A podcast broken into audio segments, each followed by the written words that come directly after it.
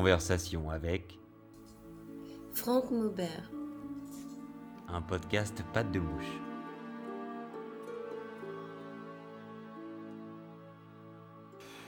Mais moi, c'est quelqu'un qui m'a extrêmement marqué parce que c'est la personne la plus géniale que j'ai rencontrée. Donc, euh, j'ai eu la chance de rencontrer beaucoup de gens extraordinaires, vraiment, beaucoup. Mais euh, quelqu'un comme Bacon, c'est époustouflant, quoi. Janvier. Franck Maubert prend la route pour un long voyage le long du littoral de l'Ouest. Tel un funambule sur un fil tendu entre terre et mer, il avance. Attentif à chaque découpe du littoral, précis dans ses pas, et noyant sa solitude dans la beauté des espaces qui se dessinent. Lieu marqué du saut de l'histoire, étape incontournable sur les traces d'artistes disparus. Duras, Sagan, Baudelaire, mais encore Beckett, Satie Ravel, qu'il ressuscite avec talent. En équilibre entre nostalgie et plaisir, l'écrivain fout les sentiers riches d'un patrimoine culturel et naturel, sans jamais s'éloigner de l'ami Pierre, dont la voix au téléphone rythme le voyage de ses encouragements et conseils. Quand Franck rentre à Paris, c'est pour l'y rencontrer, l'y retrouver. Il n'est jamais question de maladie. L'art est l'unique langage qui les unit. Puis Franck repart, promeneur solitaire gourmand de rencontres et d'inattendus. Bercé par le bruit de la mer, le voyage s'étire jusqu'en juin. Ultime étape, le Cotentin. Le téléphone de Pierre ne sonne plus.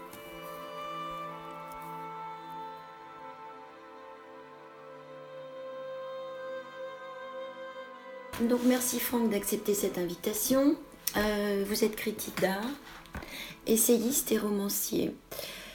Votre dernier récit retraçait des moments partagés avec Francis Bacon.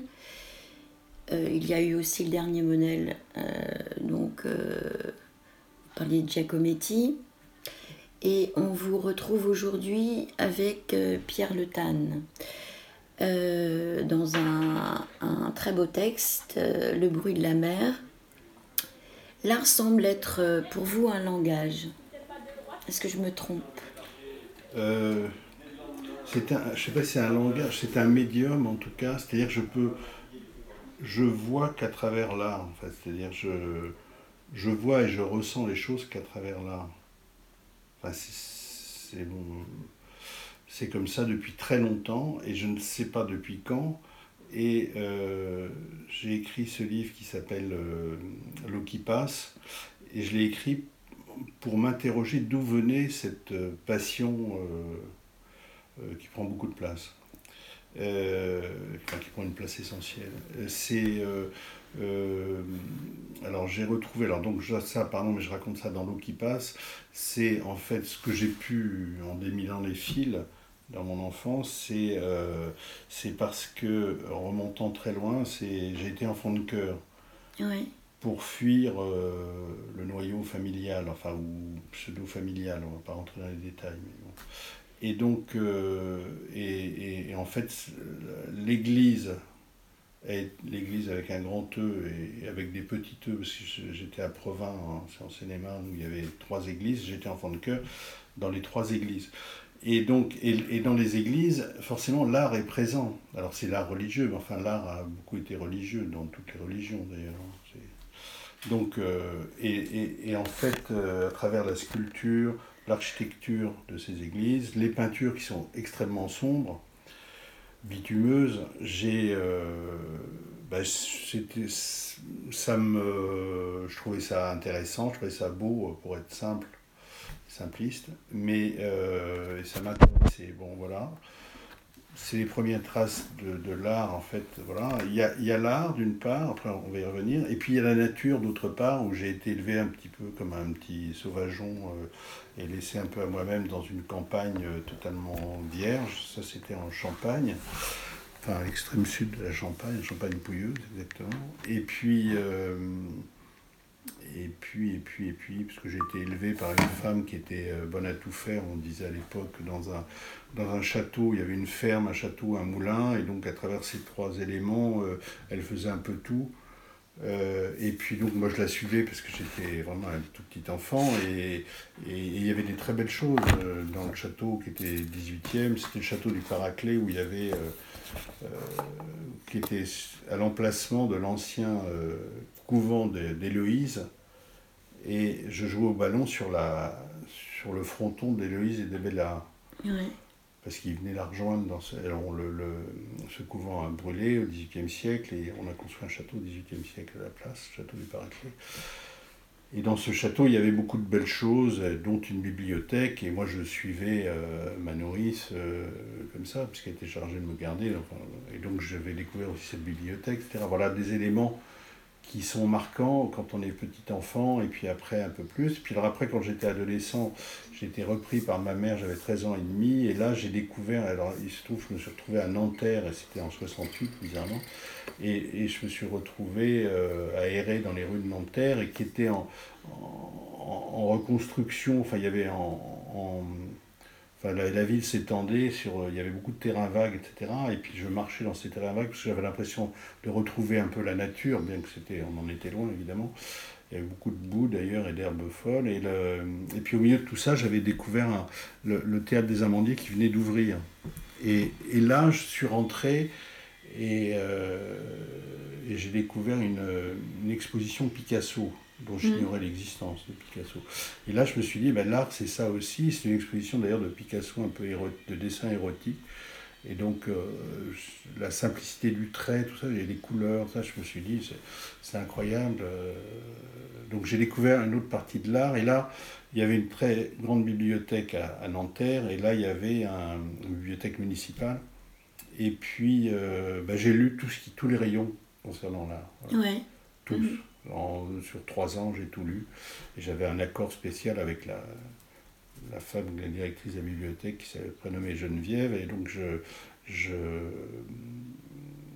je repartais avec des gros bouquins comme ça. Donc, je savais ce qui se passait, je sais pas, au musée à Vienne, au, à l'Albertina de Vienne, euh, au MoMA, etc. Enfin, dans tous les musées du monde. Prado, etc. Au Louvre, bien sûr.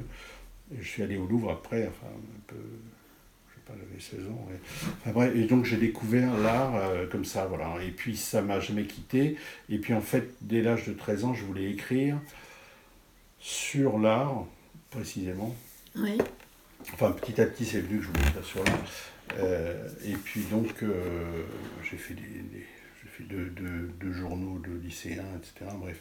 Et puis j'ai créé de la poésie. Enfin, ça c'est un peu banal, hein, tout, qui n'a pas fait ça. Donc, mais, euh, mais enfin, moi j'étais focalisé sur l'art et puis euh, j'ai eu la chance, alors je saute des étapes, mais j'ai eu la chance de rentrer à, l'Express comme critique d'art. J'avais 24 ans, donc voilà, donc c'était une porte euh, extraordinaire parce que l'Express à l'époque c'était vraiment un peu le bâton de maréchal du journalisme.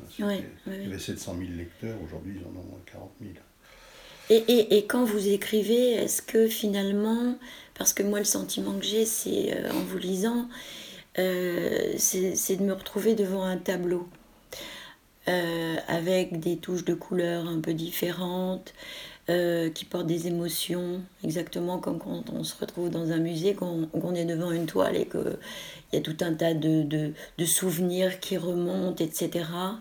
Euh, est-ce que euh, quand vous écrivez justement, vous êtes conscient euh, de, remettre en, situation tout un tas d'émotions et, par, et, de, et de, comment dire, déposer des taches de couleur un petit peu partout je, sur le je, je vois très bien ce que vous voulez dire, mais je le fais instinctivement. De façon instinctive. Je réfléchis pas, parce que, enfin, je réfléchis, quand on écrit, on réfléchit forcément, mais, mais je veux dire, je ne me dis pas, je vais faire ça comme un tableau. Non, mais en tout cas, euh, pour le lecteur qu'on est, en fait, on a le sentiment de se retrouver devant une toile, et en fonction bah, des... C'est peut-être ma manière de voir à cause de la peinture ou grâce à la peinture, oui. Oui, certainement. J'ai beaucoup vu, beaucoup, beaucoup vu de tableaux, hein, toute ma vie. Donc quand même, euh, j'ai 65 ans bientôt, donc j'ai vu énormément d'œuvres. Donc ce sont des... Tous vos récits sont...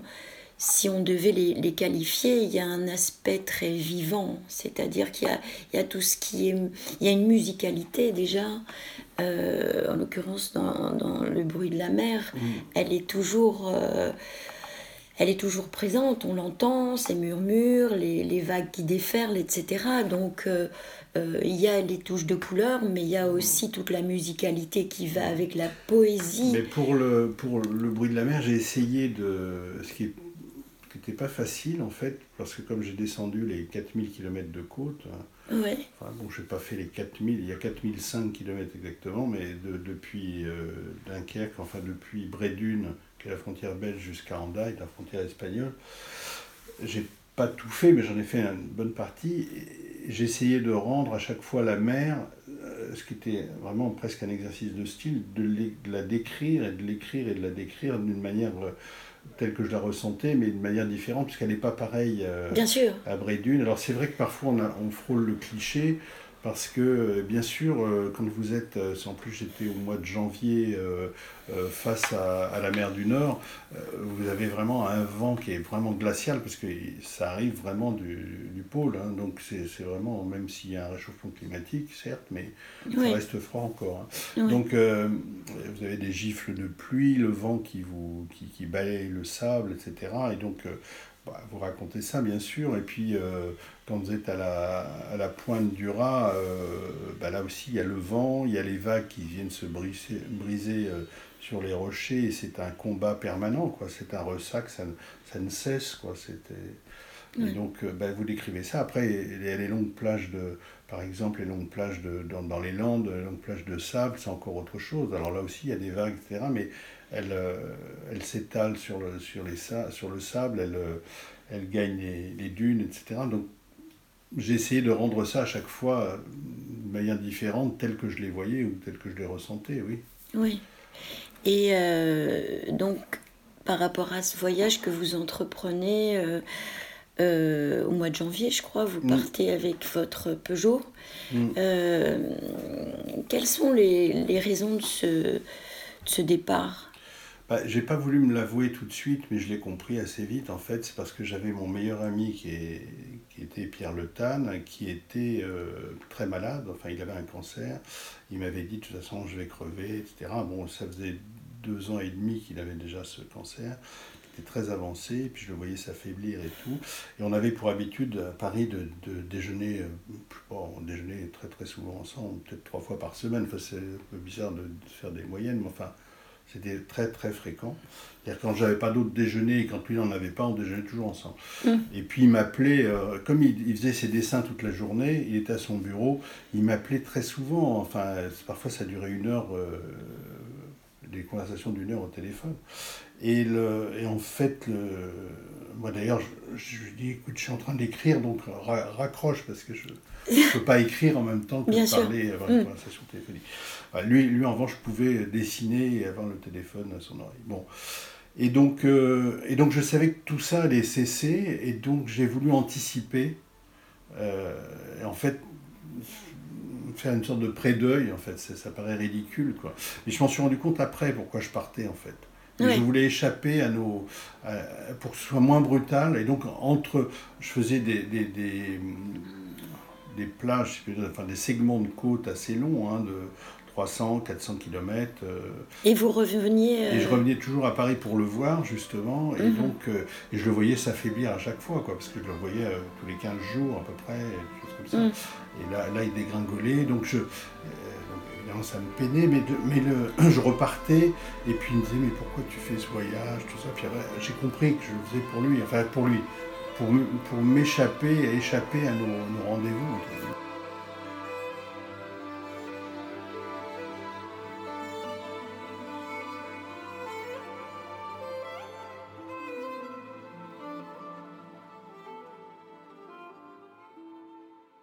Et est-ce qu'à un moment donné, euh, vous ne vous êtes pas dit, euh, mais pourquoi je pars au moment où finalement il aurait peut-être euh, besoin de moi?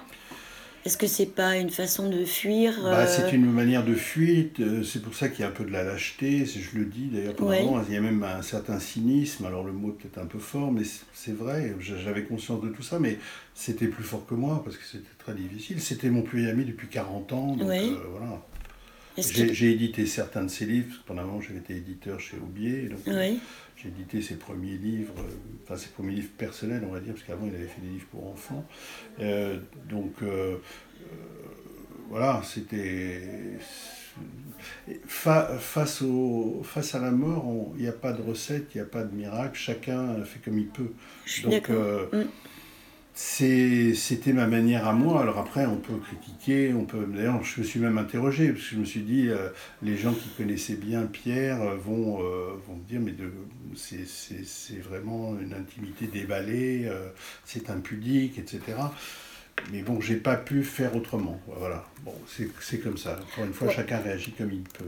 Alors, impudique, là je, je vous interromps parce qu'impudique, c'est tout l'inverse euh, qui vous caractérise. Moi, j'ai. toujours ce qu'on dit. Ouais, moi j'ai le sentiment en vous lisant que vous êtes, euh, vous êtes extrêmement pudique. Et, Oui, mais ça, euh, c'est mon tempérament sans doute profond, parce qu'on me dit toujours ça depuis toujours, de- depuis tout- tous mes livres, on me dit ça. Donc, euh, Ouais, mais enfin, en tout cas, c'est ce qui ressort. enfin, ça doit être vrai. mais ouais. ça, Et est-ce que, est que Pierre Le Tan a, à un moment donné, a su quel était votre projet euh, d'écriture? Est-ce que. Ah non, il euh, savait, bah, il savait que j'écrivais un livre sur les côtes, parce qu'il s'intéressait à ce que je faisais. Est-ce qu'il a su que c'était aussi qu'il était en, en partie. Non, je euh, pense pas. Il a, je pense qu'il n'a pas réalisé, et moi, je ne lui ai pas dit. Ouais. Euh, donc, euh, voilà. Et il n'a pas, il, il n'a pas eu accès à, à quelques lignes de votre texte. Si, si, euh, bien sûr, mais il je, parce que pour tout vous dire, j'avais- je- je- quand je rentrais au bout de 15 jours de d'ex- petite expédition ça, sur tel segment de côte, je prenais, j'avais pris des notes sur place, mais après je remettais ça un peu dans un premier jet euh, voilà, pour faire tel ou tel chapitre, pour pas oublier déjà d'une part. Et puis c'est après quand j'ai tout remis en place, puis que j'ai ordonné mes chapitres, etc., je me suis dit, c'est là où il est intervenu en fait. L'ai introduit dans le... là, je D'accord. raconte la cuisine du livre. Non, non, mais c'est toujours intéressant. Euh, par contre, donc, quand vous rentrez, enfin quand vous rentrez à Paris, vous l'accompagnez à nouveau. Oui, oui, on, Euh, on redéjeune ensemble, enfin jusqu'au moment où après, il pouvait, à la fin, il pouvait plus sortir déjeuner, mais bon... euh, Ouais, mais, euh, il a eu un dernier projet fou en fait euh, que vous racontez dans le livre euh, ouais, parce que un- il, il était dessinateur euh, et, et il était grand collectionneur, mais vraiment, Oui. il collectionnait des choses que peu de gens, euh, des choses dont- un peu oubliées ou dont les gens ne s'occupaient pas spécialement. Enfin là, là, en l'occurrence, je raconte cette histoire de, de- de- de cette tête. euh, cette tête égyptienne, ce buste égyptien qui était en basalte, là il y a beaucoup de collectionneurs euh, d'art égyptien bien sûr, mais Mm. mais il était tombé dingue de cette, de cette tête qui finissait, je trouvais qu'il y avait une certaine ressemblance, comme il avait des origines euh, asiatiques, enfin il était, il était d'origine vietnamienne, donc euh, et son père d'ailleurs était un artiste, s'appelle Le Faux, euh, c'est un grand artiste vietnamien, il fait partie de l'école euh, des années 20 euh, de la vague des artistes qui, ont, qui sont venus en Europe, qui ont quitté leur pays en Europe dans les années, enfin entre les deux guerres.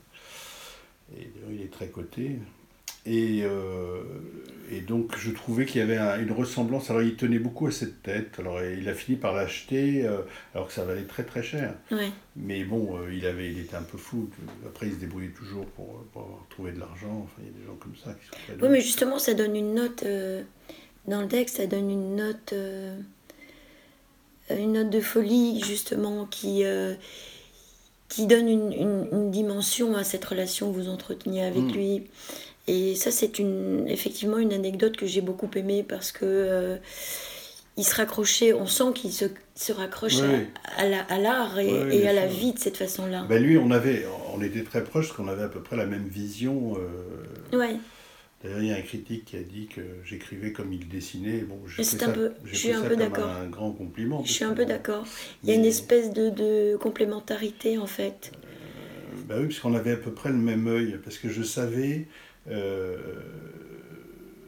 il était très érudit, plus que moi, je pense. Et le... Ça va être difficile. Non, non, non, non, non, non, non, pas du tout. Non, non, non, vous savez, moi, je ne sais pas grand-chose. Non, non, mais non, non, non, non, c'est pas de la fausse modestie, non, non. Mais vous savez, plus on sait, on a l'impression de moins savoir. hein. C'est vraiment... euh, bon. Mm. Et, et, euh, et quand je voyais chez un antiquaire hein, ou un- dans une galerie quelque chose qui, euh, qui pouvait, ou dans une salle de vente qui pouvait l'intéresser, je- j'avais le même œil que lui, donc je savais, d'ailleurs je raconte, je crois, une histoire d'un petit tableau de, de, de Jeanne Berman que j'ai vu Mm.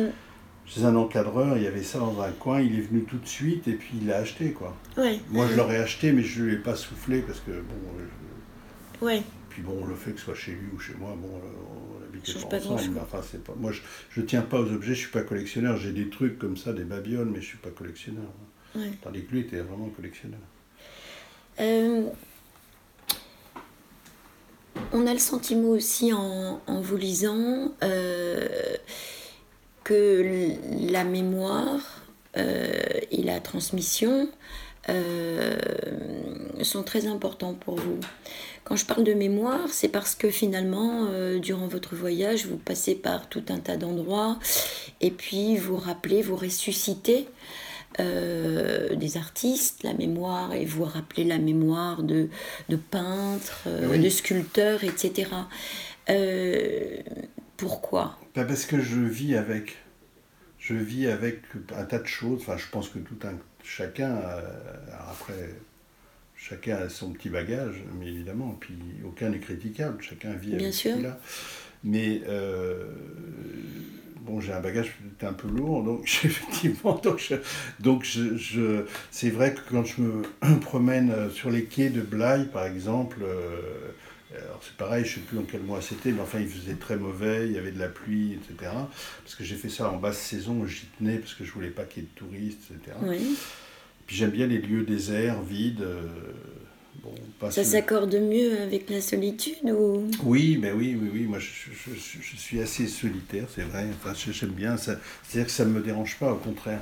Donc, Ouais. euh, parce que justement, je suis peuplé de, de, de- de tout ce petit peuple. Je vis avec tout, tout ce petit monde et ça me Ouais, c'est une famille. euh, oui, c'est une famille assez large, en Assez fait. parce qu'il y a large. des peintres, il y a des écrivains, il y a des, et, des sculpteurs. et des sculpteurs aussi, bien sûr. Mm. Et, euh, et donc, enfin, des artistes au sens très large. Bon, la musique, je mets ça à part parce qu'en fait, j'ai pas une grande oreille musicale et, et j'écoute très peu de musique, en fait. Oui. J'aime bien écouter la musique, j'adore ça là aussi, mais, mais, mais par surprise. D'accord. Mais par exemple, je mets pas un morceau euh, D'accord. de tel ou tel. Oui, c'est ça.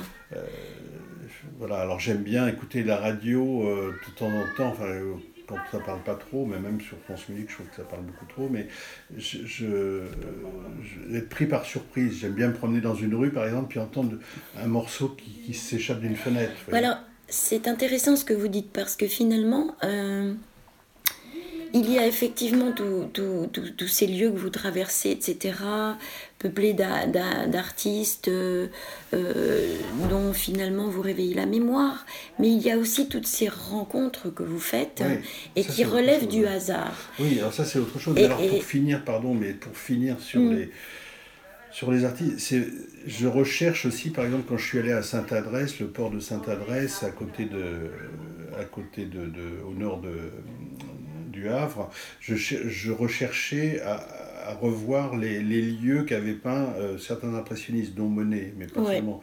Et donc, euh, et puis en fait, j'étais très déçu. euh, j'étais très déçu parce qu'on retrouve jamais la même chose. Mais à la limite, tant pis, tant pis et tant mieux. Et donc, et, et c'est là, en regardant là, je- par exemple, je- j'ai, j'étais, il y avait un, un point de vue, comme on dit, un peu officiel, avec une bastingage, enfin, une espèce de rampe comme ça, euh, fait pour les touristes. Mais j'étais tout seul. C'était au mois de janvier, un lundi matin, au mois de février, un lundi matin. Alors c'est pareil, il y avait une bruine. euh, il faisait gris, etc.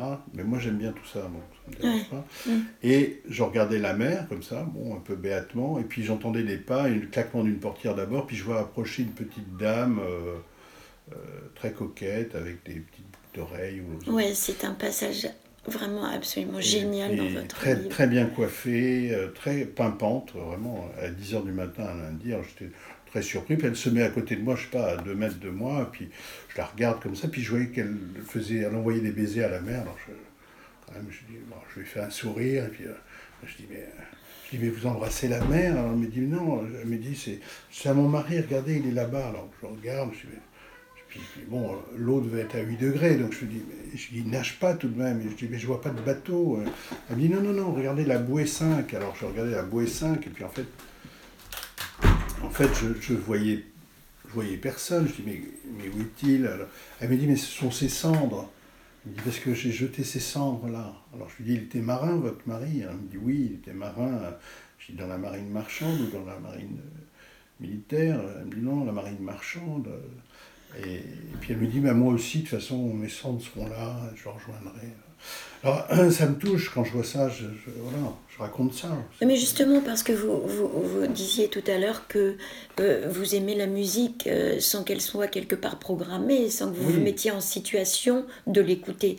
Là, c'est pareil. Bah oui, Une pareil, rencontre que vous faites comme ça bah et qui relève du hasard. Voilà. j'aime bien les choses fortuites, j'aime bien le hasard, j'aime bien. Euh, oui, mais alors justement, c'est, en fait, on a les deux dans votre récit. C'est-à-dire que vous allez quand même sur les traces euh, de, de, de, sculpteurs, d'auteurs, de peintres, etc. dont vous, vous Oui, pas seulement, parce que, parce que par exemple sur les... Alors euh, si on reprend Blaye, euh, je savais qu'il y avait eu le, film de, de, Peter Brook, oui. Moderato Cantabile, qui avait été tourné là. d'après le roman de Duras. Duras bah, justement, là, on entend des notes de piano par la fenêtre dans le, dans le film, pour revenir à cette image. Et, le, et, je recherchais un peu ça, je recherchais... Alors évidemment, euh, je vais dans un café, tout était minable, enfin le minable d'aujourd'hui, qui n'est pas le, le, le, le côté... Euh, D'ailleurs, je n'emploierai pas le mot minable pour hier, d'ailleurs, parce que c'est, je, trouvais, je trouvais un certain charme, euh, un peu le, le, le, côté un peu désolé. Tandis qu'aujourd'hui, il n'y a plus le côté désolé, Mm. et pauvre. Il y a le côté. Aujourd'hui, je trouve ça minable. Voilà. Euh, les, les, cafés, euh, je trouve, je trouve pas la poésie dans les cafés aujourd'hui. Enfin, il y a une certaine, mais franchement, euh, faut, ça ne me plaît pas, en tout cas. Voilà. Quand vous dites ça ne me plaît pas, c'est-à-dire? Bah, parce, que, parce que finalement, il y a, il y a ces cafés existent et je pense qu'ils sont fréquentés par. Ah il y a une vie, non mais c'est Exactement, sûr, donc c'est. Mais, mais, parce que ben parce que parce que je suis peut-être pas dans la, trop dans la vie d'aujourd'hui, ça doit être ça le problème. Euh, non non mais c'est vrai, j'ai tendance à, aimer peu de choses alors. Euh, et parmi parmi ces rencontres que vous avez faites. Euh, est-ce qu'il y en a une, à part celle que vous venez de, raconter, est-ce qu'il y en a une ou une situation qui vous a particulièrement touché? Il y en a plusieurs, euh, il y en a plusieurs. Hein. Il y a cette femme euh, à Boulogne-sur-Mer. Euh, là, là c'est pareil, je, cherchais, c'était au mois de janvier, donc le, jour tombait très très très tôt, et je sais pas, il devait être 5h ou 6h de l'après-midi, et, et je voulais acheter des huîtres pour manger des huîtres, parce que j'aime beaucoup les huîtres. D'ailleurs, j'en ai acheté ce matin. Et, et, le, et, et en fait, euh, j'en ai pas trouvé parce que les, euh, les États, là, il n'y en avait plus. Là où chez le marché aux poissons, il n'y avait que très très peu de marchés ouverts encore. Parce que je ne sais plus quel jour c'était, mais enfin, ça ne devait pas être le bon jour. Après, euh, j'ai cherché le, les poissonniers en ville, il y en avait un très grand, il était fermé parce qu'il prenait, c'était, il était en congé parce que c'était après les fêtes, donc euh, voilà, il était parti en vacances, ce qui est normal. Et donc voilà, donc je revenais un peu en piteux état vers ma voiture, j'étais garé en, sur un parking entre les deux ports, et puis je vois le mot casino, et je pensais que c'était le, grand magasin casino, enfin l'hypermarché casino, je me suis dit, eux, ils vont forcément avoir un étal de, avec des huîtres. Puis en fait, c'était un vrai casino, c'était pas du tout un magasin, c'était un casino euh, où on joue. Puis alors, comme j'étais devant, je me suis dit, bah entre, voilà. Je me suis rentré, alors là, c'est pareil, je trouvais ça. Parce que pendant un moment, j'étais joueur il y a longtemps, et, et, les casinos avaient une certaine. Euh, il y avait un certain faste, même, même s'il était aussi désolé, pauvre. Euh, j'allais pas que dans des. J'allais, je sais pas, par exemple, à, Forge-les-Eaux, c'était pas, c'était pas Monaco. Hein, c'était, et je suis allé aussi d'ailleurs à Monaco. Mais enfin bref, mais. Et. et euh, et là, il y avait une certaine poésie encore. Mais, Et là, là, vraiment, avec une moquette violette, avec des, toutes ces machines à sous clinquantes et tout, moi, ça ne me touche pas du tout. Alors, d'abord, je ne joue plus du tout, donc je n'allais pas jouer. Mais, euh, et j'ai trouvé, il y, avait il y avait très peu de gens, parce que je sais pas, il était 6 heures de l'après-midi, ça venait d'ouvrir. Donc, euh, il y avait une femme toute seule, donc je, j'ai commencé à entamer la discussion avec elle. Alors, c'était un peu délicat, parce que je voulais pas qu'elle se dise, tiens, il y a un vieux dragueur, je sais pas. Et puis, euh, et puis elle me dit tout de suite, elle me dit, bah écoutez, venez me payer un verre. Ça. Bon, je dis, bon, bah, si vous voulez parler avec moi, je dis, bon, bah d'accord, je lui paye un verre. Moi, elle commande du champagne, elle appelle le barman James. Bon, je trouvais ça un peu étrange. et puis elle me dit, non, il s'appelle pas James, mais j'aime bien James, c'est plus chic, je sais pas quoi. C'était marrant, quoi. Puis elle m'a raconté sa vie, quoi. Enfin, une partie de sa vie, quoi. Mm. Et pourquoi elle jouait, et pourquoi son mari l'avait quittée, etc. Donc, euh, euh, bah oui, ça me touche, euh, des histoires euh, vraies comme ça, sans, sans connaître les gens. ça Oui, mais alors ce qui est intéressant, c'est qu'en fait, quand vous dites que cet aspect un peu minable. Mm. et, eh bien, avec les mots, vous, vous, vous, vous donnez une nouvelle vie Une à tout ça, une Bah, épaisseur. parce que quand il y a la vie, euh, non mais quand il y a la vie des gens, euh, je, je trouve aucune vie minable, je trouve toute vie intéressante parce que le vécu c'est toujours intéressant, quoi Mm. qu'il soit passé dans une vie. euh, Non, mais je, je comprends très bien. euh, ce qui m'intéresse, c'est pas une vie clinquante de réussite, Non, ça ne m'intéresse pas du tout. ça. bien sûr, mais je veux dire cet aspect, et je, je, contra- Parce je que moi je cherche la l'épaisseur humaine, enfin la, la chair, enfin la, le- voilà, la vie quoi. Oui, oui, Chez quelqu'un, quel qu'il soit, quel que soit l'individu, bon après il y a toujours quelque chose à en tirer. oui. Je trouve ça intéressant, je trouve ça presque plus intéressant qu'un personnage de roman. Là, j'ai commencé un, un livre où, où je- justement je ne m'inspire pas du tout enfin, euh, de, de choses réelles. Enfin, c'est très réel, mais ça se passe aujourd'hui d'ailleurs, mais mais il n'y a pas de. euh, alors, c'est vrai que je peux prendre des bribes de choses, de gens que j'ai vaguement rencontrés comme ça, mais, mais je crée vraiment des personnages, c'est très différent. oui. Euh, Est-ce qu'il y, a- est-ce qu'il y a une rupture, euh, une vraie rupture, quand vous finissez, vous terminez un, un récit ou un roman, et que vous décidez d'en démarrer un autre? Comment ça se passe? Bah, c'est Euh. difficile, c'est difficile parce que quand ça chevauche, quand vous avez un livre qui sort justement, il faut quand même un peu l'accompagner. Oui, Et puis, euh, parce que bon, parfois, bah, comme là, on demande d'en parler, donc j'en parle avec plaisir, bien sûr, mais, euh, mais c'est quand même quelque chose derrière moi. Mais enfin, alors je vais prendre une émission, une, une, une, une, une image un peu triviale, mais euh, c'est, enfin, puis un peu classique, mais enfin, c'est vrai que c'est comme des enfants, quoi. Vous les accompagnez, euh, vous n'allez pas les laisser euh, sur le bord de la route ou, Mhm. ou miguer, euh, voilà. Donc, Oui. donc bah, un livre, c'est comme ça. Moi, ce sont mes enfants, je les accompagne comme je peux. hein, donc, et, et puis après, mais je pense toujours au prochain. Bon, En fait, on, on- vous sent euh, à la fois nostalgique, bah, je dois l'être, oui. Ouais. oui. euh, en tout cas moi c'est ce que je ressens dans les, dans, dans les textes, une, une nostalgie, et en même temps euh, une curiosité, une envie euh, de continuer de fouiller, de Ah, creuser, toujours, ouais, bien de... sûr. Bah oui, c'est ce qui m'anime, bah, heureusement, parce que sinon, si, sinon il n'y a, a rien. Vous ne pouvez pas vivre que dans le passé. Moi, je ne vis pas dans le passé. Hein. Je, je- j'aime beaucoup de choses du passé, c'est très différent. Puis la vie d'aujourd'hui, il y a beaucoup de choses qui, qui, qui me dérangent vraiment, mais je ne suis pas en mesure de changer quoi que ce soit. Donc, euh, et d'ailleurs, je ne sais même pas qui aujourd'hui est en mesure de le faire. Donc, Mhm. donc c'est ce qui m'étonne et presque m'angoisse un peu même. Mais, Oui, euh, mais ça m'angoisse plus pour des jeunes d'aujourd'hui que pour moi, parce que bon, euh, oui, bien sûr.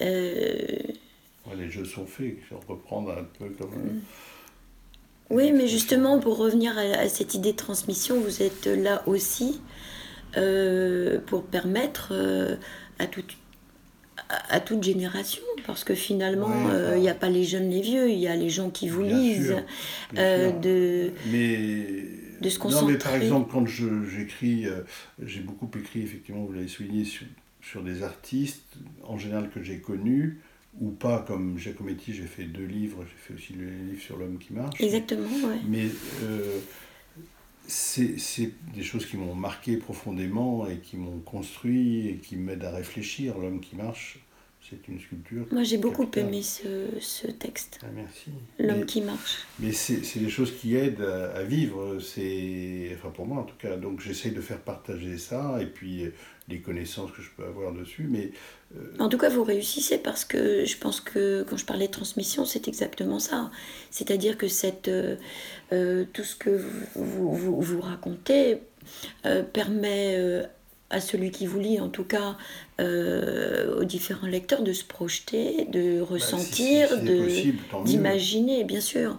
Donc c'est finalement une façon de passer des messages. Oui, Et euh, si vous voulez, les, les, les, les artistes que j'ai connus comme, euh, bah, comme Bacon, euh, je trouvais ça indispensable parce que c'est pareil, c'est le deuxième livre que je fais sur Bacon. Je ne le ferai pas trois d'ailleurs, mais enfin, je pense pas. Mais, mais, mais c'est important parce que c'est une trace. C'est ma vision de Bacon, c'est telle que je l'ai connue. Après, euh, vous pouvez demander à 50 personnes, il y aura peut-être 50, ch- 50 livres différents sans doute d'ailleurs, mais il y aura forcément des points communs aussi. Mais mais moi, c'est quelqu'un qui m'a extrêmement marqué parce que c'est la personne la plus géniale que j'ai rencontrée. Donc, euh, j'ai eu la chance de rencontrer beaucoup de gens extraordinaires, vraiment, beaucoup. Mais euh, quelqu'un comme Bacon, c'est c'est époustouflant, quoi. ouais, ouais.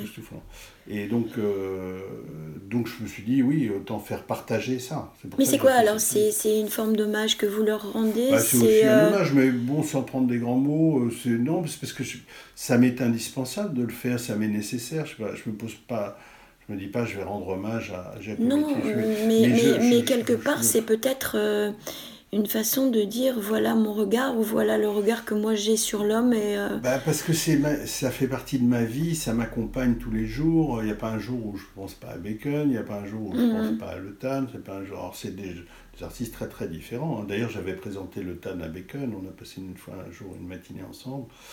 Et Le Tan était très content d'ailleurs, parce que c'était pas facile de rencontrer Bacon, donc c'était mhm. et difficile d'accès, ce qui est normal d'ailleurs, parce qu'il ne peut pas rencontrer tout le monde. Enfin, moi j'ai eu beaucoup de chance. hein. Et, et puis, euh, bah, Giacometti, je ne l'ai pas rencontré, mais j'ai rencontré quand j'ai su que, ce- que son dernier modèle son dernier amour, qui se prénommait Caroline, était encore vivant. J'ai tout fait pour aller la rencontrer. Alors j'ai fini par la rencontrer, puis j'ai fait ce petit livre qui s'appelle Le dernier modèle. mais un livre absolument fabuleux. Bah, moi j'ai adoré, adoré. Ouais. Et, et, et encore une fois dans ce texte, on la voit Caroline. Bah, Enfin, oui, moi je l'ai- eu sous les yeux. Oui, oui, je l'ai vu. Alors, euh, pour tout vous dire, il y a des choses que j'ai un peu inventées quand même, parce qu'il y a une part de... Quand on écrit, vous savez, même si c'est un récit euh, proche du réel, c'est quand même le livre qui vous, qui, qui, qui, qui, se- qui vous dicte le chemin. C'est le texte qui vous dicte. En fait, on est, euh, je sais pas, on est un- une courroie de transmission en fait. Alors on est un peu plus que ça sans doute, mais, mais quand même, c'est-à-dire que c'est le texte qui vous emmène là où vous savez pas où il va vous emmener. C'est ce qui est excitant dans l'écriture, parce que si vous connaissez, vous savez que vous allez dans un point A, un point B, un point Z, bon, euh, Ouais, mais c'est un peu, un peu ce que ce que défendait Pérec, euh, Georges Perec. Moi j'aime beaucoup Georges Perec. oui, je comprends. Euh, effectivement, ce sont les premiers mots qu'on va, qu'on va poser sur la feuille qui vont, qui vont en s'enchaînant euh, oui, dessiner ça, le, un chemin. le parcours. C'est un chemin, et puis après, vous prenez des, des petites routes, des petites voies que vous n'avez pas prévues, et ça arrive comme ça, et c'est, c'est formidable. Alors, euh, au début, vous pouvez piétiner un peu, et puis Mm. d'un seul coup, il y a des choses qui s'éclairent, et, et puis euh, moi, je doute énormément, et... euh, Est-ce que le, le doute n'est pas nécessaire justement à bah, oui, l'écriture bah, enfin, il est obligé, parce que enfin, de toute façon... Ouais, vous n'avez pas le choix. faire- Bah non, on peut pas faire autrement. C'est ça. Sinon, Mm. non, non, mais c'est-à-dire que vous avez des moments de, de grand découragement. Alors, moi, j'écris. Vous genre, écrivez, vous écrivez euh, de quelle façon? Bah, j'écris le matin tôt à la campagne et, et le- je me lève très tôt. Alors, et puis, je, je, je, alors, j'écris et puis après, d'un seul coup, ça s'arrête. Et puis, puis alors, je me dis, mais pourquoi ça s'arrête tout ça? Alors, je prends ma voiture, euh, à la campagne, hein, je prends ma voiture et puis je roule. Et puis, euh, puis d'un seul coup, je vois un truc qui me frappe et je me dis, mais voilà. L'autre fois, j'ai vu un chat, un chat, c'était un chat noir qui était dans un champ. Je me suis dit, mais voilà, il faut que j'introduise ce chat qui est en arrêt. Hum, De, alors le chat, là, en, en l'occurrence que je voyais, il était en arrêt devant sans doute un trou de souris ou de taupe, mais, mais moi je l'ai mis devant un- autre chose. Donc, mais mais c'était un élément qui, qui m'est tombé du ciel comme ça. Je me suis dit, mais c'est formidable. hum. Et, suis reparti avec cette histoire de chat. Ça veut dire qu'en fait, euh, vous ne restez pas euh, euh, assis dans votre bureau et devant votre table Ah bah de non. travail. Vous bougez, vous Ah bah prenez oui, votre Peugeot bouge. et Bah, puis vous oui, bougez. non, moi je bouge parce que le, le- bah, d'abord j'ai une barque à la campagne, j'habite au bord d'une rivière, je vais à la pêche, quand ça va plus pour écrire, je vais à la pêche. Mhm. Donc l'inspiration, elle est, bah, elle est au fil de l'eau. il y a- je sais pas une ins- pour moi l'inspiration, je sais pas ce que ça veut dire, mais bon, franchement, je ne sais pas. Mais je sais pas parce que c'est- quand même du travail. euh, c'est pas de la sueur non plus. Il faut pas exagérer parce que par rapport, il y a des gens qui suivent vraiment et bon, quand on écrit, Oui. c'est pas la même en tout cas. Mais euh, oui, bon, enfin, c'est c'est du travail en tout cas, c'est sûr, oui. Parce qu'en plus, quand un texte est fini, après il faut le reprendre, vous, Mm. vous regardez. vous- et bon, euh, il y a toujours du travail sur un texte. Et- Et le, le, le, le- vous connaissez là le, su- le sujet du prochain? Vous savez de quoi vous allez nous parler? Quelle Oui, histoire vous allez sûr. nous raconter? Bien sûr. Non, l'histoire, oui, un petit peu, mais, Ouais. euh, euh, mais comme je suis en train de l'écrire, j'aime pas parler. Non, mais je, je, je vous demande rien, c'est simplement Ouais. de savoir si vous êtes déjà embarqué en fait. Ah oui, oui, je suis complètement embarqué, parce que là, même là, bon, là, je suis là en- un peu en week-end comme ça, mais je repense à un truc, c'est qu'à m'y remettre, quoi. Donc, euh, Ouais. je pense qu'à ça. En fait, quand, quand j'écris, je pense qu'à ça. Une obsession. Oui, c'est-à-dire que je, je vivais avec votre sujet, Ouais. mais tout le temps, la nuit, le jour, tout le temps. C'est-à-dire que moi, ça m'a. Enfin, je sais pas, pour tout le monde comme ça, mais moi, ça m'accompagne tout le temps. Ouais. Mais ça se sent en fait. Je. je- Et, voilà. et- et vous arrivez à transmettre euh, toutes ces émotions en Ah, vous lisant, en pas. parlant avec vous. Je sais pas. Bah oui, oui. Oui, on sent cet amour, euh, cet amour de la vie que vous avez finalement, parce que. Ah bah oui, euh, parce que moi je suis un, je suis un bon vivant, euh, j'adore euh, faire la cuisine. Par exemple, bah, entre, j'allais dire entre deux plats, non, entre deux, deux séances Deux- d'écriture, je, justement je vais faire le marché, Ouais. j'achète des légumes chez un, un vieux maraîcher, je discute avec lui, euh, etc. Après je vais cuisiner, euh, Ouais, c'est ça, mais, mais on sent cette, euh, cet amour de la vie je que vous avez. euh, vous voyez, c'est Ouais, surtout ouais. des fleurs hein, que je jardine. Écoutez, je vous remercie, Franck. C'était vraiment Mais non, génial. mais merci à vous. Non, donc euh, bah, j'espère qu'on pourra se revoir la, Bah, la prochaine fois. On se tiendra au courant de, l'évolution. Et puis je vous souhaite euh, surtout bon courage pour, ce, pour ce récit déjà, parce que je trouve que... Il est, parti, ben, vous savez, après c'est comme un enfant, pour reprendre l'image, qui, qui part et qui... Ouais, mais l'enfant, il faut lui prendre la main de temps en temps, donc euh, Ah oui, oui. bah, on vous aidera en tout cas. Bah, c'est gentil, merci. Et puis, euh, En tout cas, j'y suis très sensible. En tout cas. bah, merci Franck. Merci à vous.